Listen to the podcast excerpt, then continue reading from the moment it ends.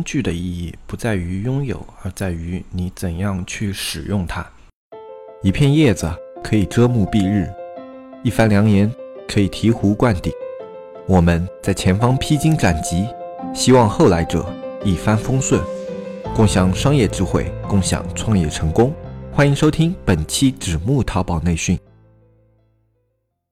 大家好，欢迎收听本期不严肃、不客观、不严谨的大型娱乐经验淘宝分享节目，我是你们的老朋友黑泽。今天呢，我们要跟大家分享的是关于淘金币的一些介绍。因为我们之前在社区里面放了一个淘金币的视频嘛，一个关于淘金币玩法的，然后里面有很多的卖家朋友之前完全没有接触过淘金币，对于淘金币有很多的问题。然后想到，如果我们社区卖家都有这么多问题的话，听众里面可能有更多的人对淘金币都不是非常的了解，所以今天给大家简单介绍一下淘金币这个东西的话，我觉得是还是比较有用的。因为淘金币现在的话，淘宝对它本身有一个比较大力的扶植。为什么它会对淘金币现在有一个比较大力的扶植呢？一个就是想要让自己的淘宝端和天猫端有一个区分，可以让自己的淘宝端具有某些优势，尤其是当拼多多开始冲击淘宝的一些中低端市场的时候啊，淘宝它这种折扣。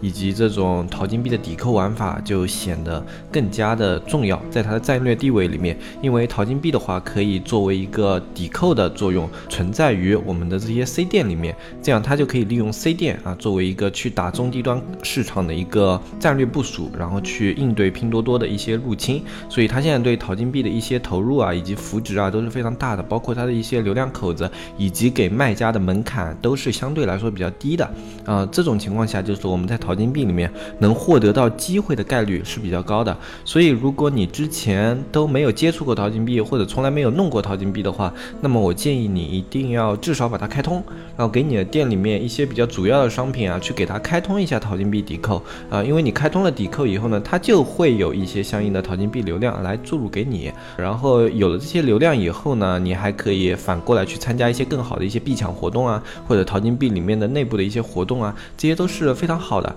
呃，如果能够参加到这些活动入口的话，有的时候一家新店，你只要一个品啊，参加到比较好的一个淘金币活动，那是有概率参加完这个活动以后呢，有机会把这个品给它打造成一个爆款或者小爆款。因为淘金币的话，它现在相对来说流量还是非常的大的，所以它现在来说是相对一个比较充满机遇的一个活动平台啊。我建议大家一定要去开通一下，因为这个花不了你多少时间，然后去做一些简单设置的话，它的一些抵扣也非常的低啊，你最低的话，有的类目可以开到百分之二的抵扣，我记得是，然后最高也就开到百分之十的抵扣嘛。对于一些利润相对还算可观的类目来说，开这么样的一个抵扣是不太会影响它的一个利润的根本的。啊，就你开百分之二、百分之五的话，相对来说你的利润不会减少特别多，但是可以增加一些流量入口，我觉得这个是非常划算的。首先还是给大家介绍一下淘金币这个入口从哪里进入。嗯，因为有很多的卖家他们不知道怎么进入淘金币这个入口啊，其实有很多个入口。比如说你淘宝直接搜淘金币，然后淘金币它后面会标注一个官网的，你直接进去有个卖家中心，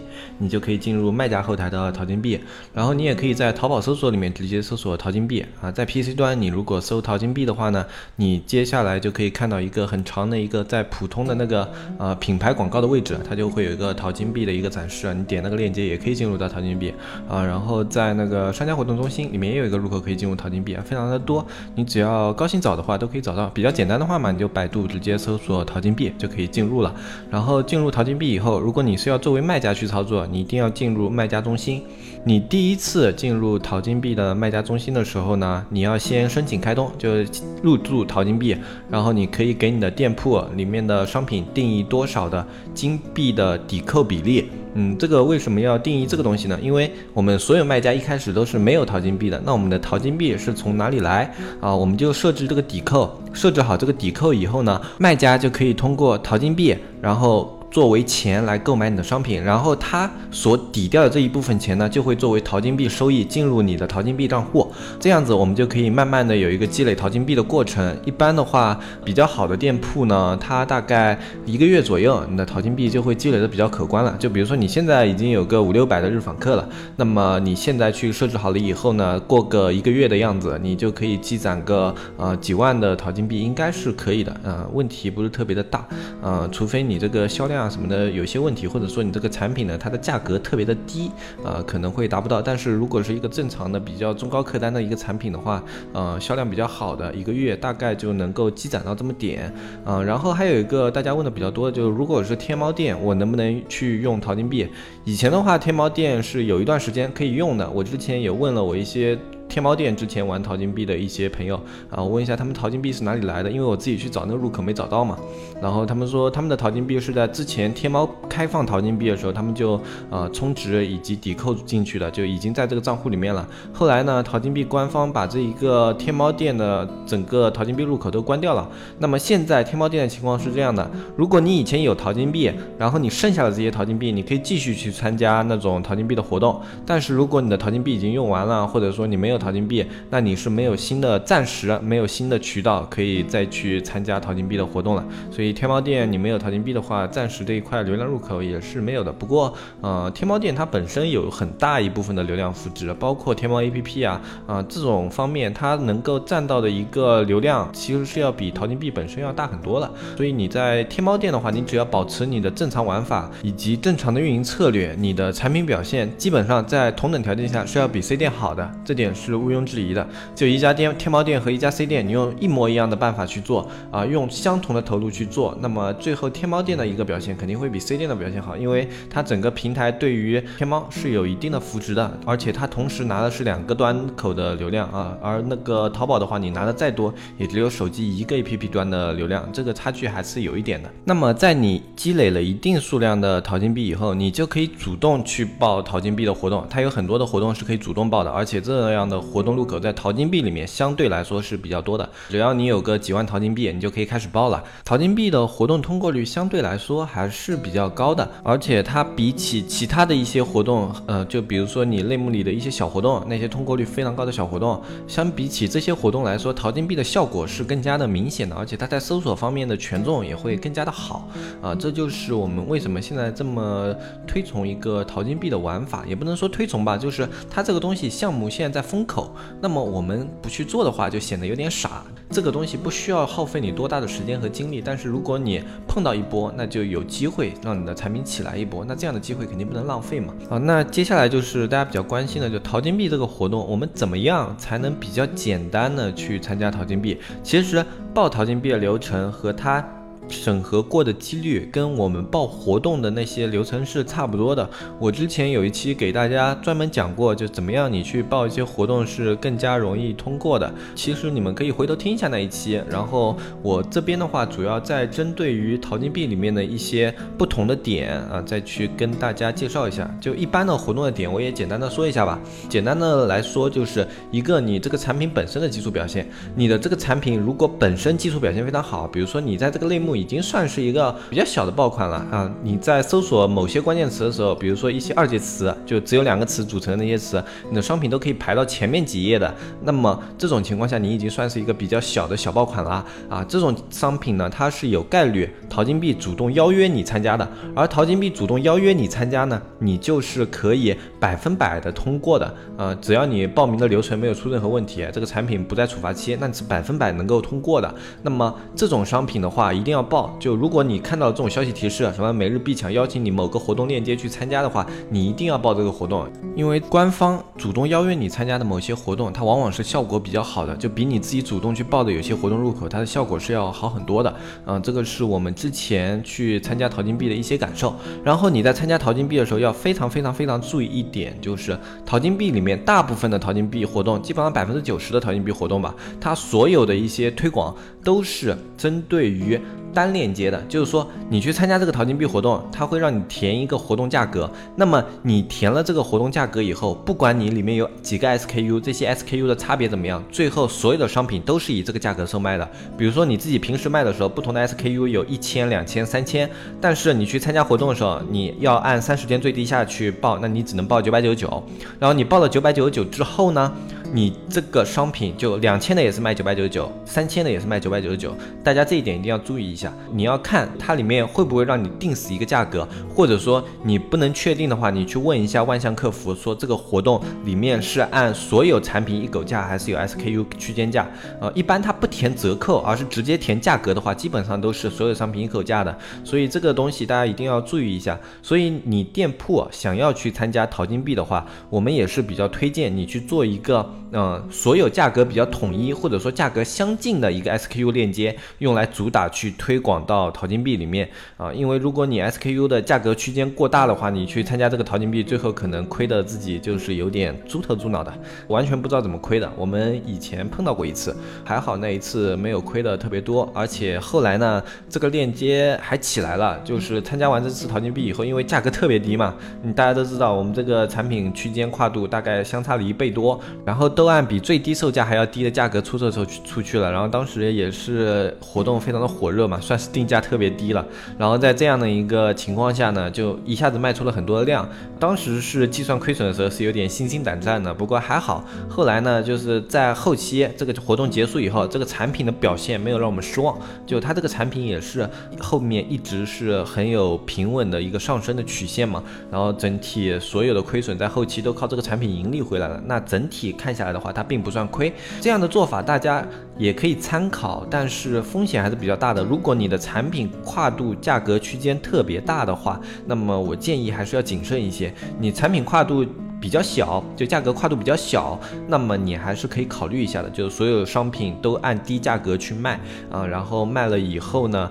然后你再靠后期这一波活动的效果，再把这个产品进行一个打造期，把它往上拉上去，然后拉上去以后，再靠后面的一些售卖把这个亏损给弥补回来啊，这也是一种思路。但是如果价格跨度非常大的话，就非常有概率亏损；价格跨度小的话是可以考虑的。然后在淘金币里面，它比较独特的一点就是有一个金币抵扣的比例，你这个比例你在自己主动报活动的时候设置的越高，那么你这个活动的通过率也是越高的。所以我们在能够去报这个活动的情况下，我们都是尽可能把自己的抵扣比设的比较高一些，哪怕有时候可能设完以后，呃，基本上是跟利润持平，就是说不亏不赚这样的一种情况，我们也是会去把它按最高的那个折扣比去报的，因为这样的话，呃，一个是你这个产品通过率特别高，另外一个你高的金币抵扣比，呃，他们会筛选出来，就是他们淘金币会有一个超级抵钱，他们在某一些区域会有的，这些超级抵钱就是选取那些折扣比最高的，或者说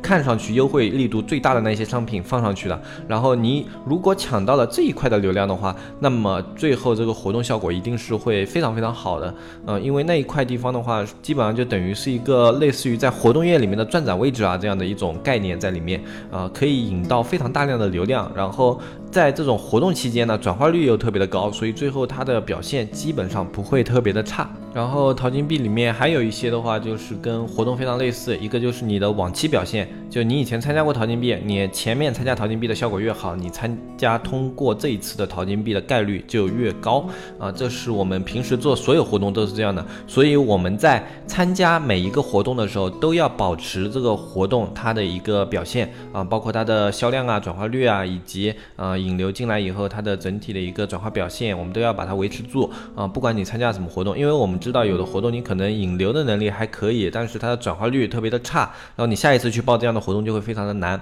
所以我们哪怕是补单，或者说是配合一定的嗯手法，你也要把这个活动给它维持一个比较好的数据。这不是说啊为了止损啊，或者说为了冲销量啊什么的啊，这就是为了你下一次活动可以更加好的报过去。然后同时呢。既然引了那么多流量过来，你不刷也是浪费啊。那同时再刷一些销量啊，刷一些权重基础进去，那这些都是顺便的工作啊。我们最主要的目的还是我们以后报活动可以更加的轻松一点，我们以后能够获得的活动资源可以更多一点。那主要还是这样的一个目的。那么淘金币也是一样的，淘金币里面你这一次淘金币的表现效果越好，那么下一次呢淘金币表现也是会更加好的。所以在你有淘金币活动的时候，你可以安排一些走淘金币路口的一些刷单。啊，或者怎么样的，你可以适当的安排一下，维持住它的转化率啊，至少要在行业优秀，就活动的话，你至少刷转化率是要刷到行业优秀的，因为如如果你活动都达不到行业优秀的话，那你这个产品可能是有一些问题。淘金币里面还有一些比较小的玩法，类似于签到送淘金币，或者说关注送淘金币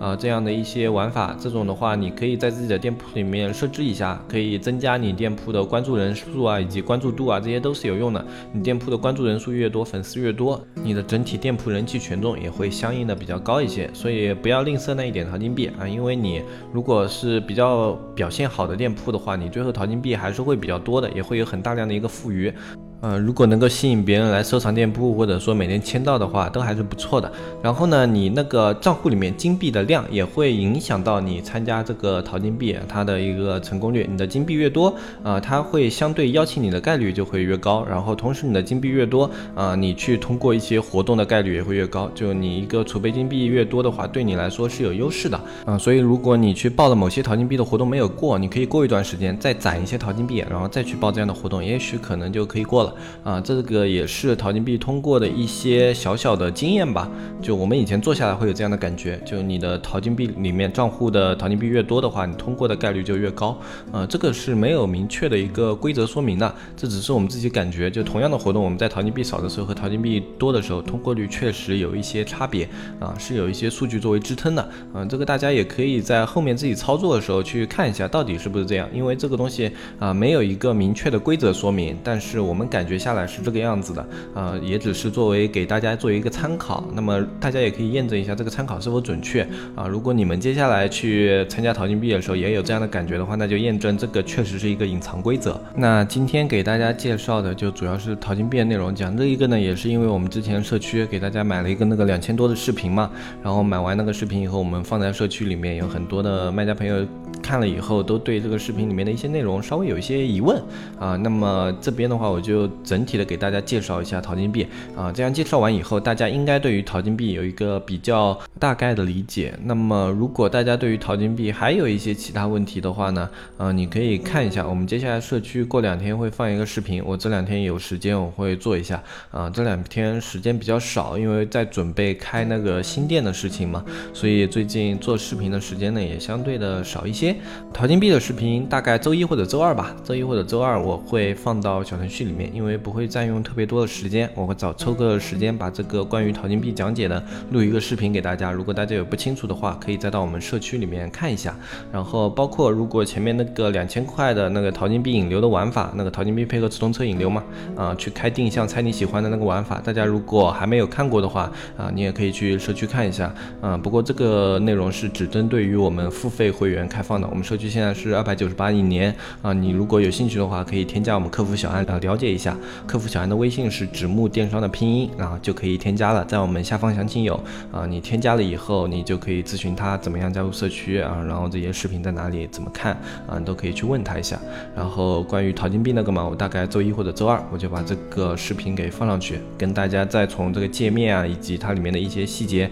给大家再介绍一下淘金币。这样的话，大家以后再去操作淘金币的话，相信会比较的得心应手一些。然后关于我们那个新开的店铺呢，我们这次在视频上稍微多下了一点功夫，所以花费了一点时间。下一周应该所有的视频和图片工作都会完成，然后完成了以后呢，呃，我们的第一期啊关于从零开店的节目也就会开始正式上线了。然后这样的一个周期会穿插在我们的节目里面啊，因为我们从零开店的话，我们看了一下前面的话装修也需要一点时间，所以装修的东西也不可能每一期都讲啊，可能啊先讲一期装修，然后我们再穿插一些运营内容，然后大家如果对装修还有问题，我们再讲一期在装修方面的一些问题，然后等到装修整个周期结束以后，啊，我们接下来就会比较系统的去讲一些我们怎么样把这个店铺啊做一个运营，以及早期的思路都会分享给大家啊。那么前期啊也是大家如果有装修方面的问题以及啊美工方面的问题，你可以开始整理发给小安，然后我们在节目里面会整体的给大家做介绍。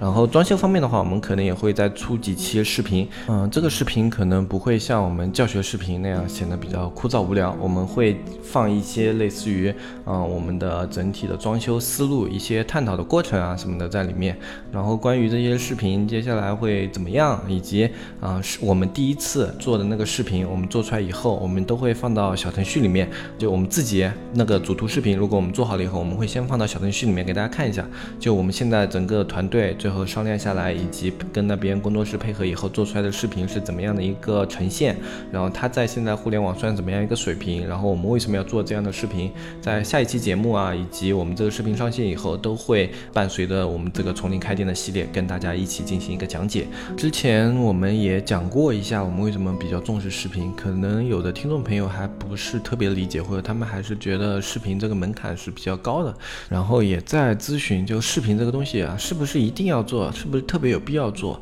啊？那么后面的话，我们再讲那个视频上线以后啊，我们再给大家非常系统的讲解一下视频现在在淘淘宝它是怎么样一个地位，我们为什么这一次开店这么注重于视频这一块，以及为什么要去找一个长期合作的一个工作室，专门去给我们负责视频这一块的内容啊？为什么要这么重视这一块的东西啊？这个我们在后面的过程中都会给大家呈现出来，因为我们现在大概前期的工作都已经准备开始收尾了，接下来的话就是正式给大家开始呈现了。那么我们今天这一期节目就简单的给大家说到这里啊。如果大家对于淘金币方面还有什么问题的话，以及你对于那个整个界面没什么概念，你可以再去我们社区里面看一下我接下来关于淘金币要讲的一个视频啊。那么今天这一期节目我们就说到这里，我是黑泽，我们下期再见，拜拜拜拜拜。